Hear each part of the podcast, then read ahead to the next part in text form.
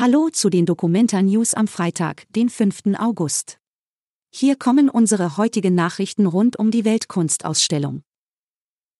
Ruan Gropa nimmt zur umstrittenen algerischen Broschüre Stellung. Die künstlerische Leitung der Documenta hat sich gegen die jüngsten Antisemitismusvorwürfe verwahrt. Das indonesische Kollektiv spricht in der Debatte um die 1988 in Algier erschienene, als antisemitisch kritisierte Broschüre von einer Fehlinterpretation, mit der es überhaupt nicht einverstanden sei. Die Bilder in der Broschüre sind eindeutig nicht antisemitisch, heißt es in der Stellungnahme. Alle Karikaturen hätten eine bestimmte Geschichte. Sie repräsentierten die Propagandakunst der damaligen Zeit und den Standpunkt der Palästinenser gegenüber der militärischen Besatzung. Auf keinem der Bilder würden Menschen jüdischen Glaubens abstrakt dargestellt. Es handele sich um Darstellungen israelischer Soldaten mit eindeutigem Bezug zur Flagge. Programm russischer Künstler wegen Ukraine-Krieg umgeplant. Eigentlich sollten Kulturschaffende aus Russland, Belarus und der Ukraine gemeinsam Arbeiten auf der Documenta zeigen. Das war der ursprüngliche Plan des Zentrums für Kunst und Urbanistik Berlin. Doch der musste wegen des Kriegs in der Ukraine geändert werden.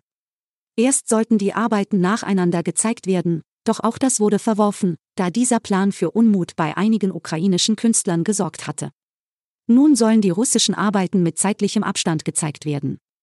Eingeladen sind nur Kunstschaffende, die sich gegen den Krieg positionieren. Auf dem Ahoi-Gelände kann man Käse herstellen lernen. Ein bisschen fühlt es sich an, als versuche man, Pudding in Würfel zu schneiden. Gar nicht so leicht. Die Vorsicht ist aber notwendig, denn der vermeintliche Pudding soll Frischkäse werden. Und der mag keine Erschütterungen, erklärt Philipp Kossach von KAS Käsekurse. Tipps wie diese gibt es bei seinem Käsekurs viele. Sie finden immer freitags, samstags und sonntags statt und dauern eine Stunde. Die Kursgebühr beträgt 29 Euro. Die Kurse können auf dokumenta.käsekurse.de gebucht werden. Tipps für zwei Touren durch die Dokumenta.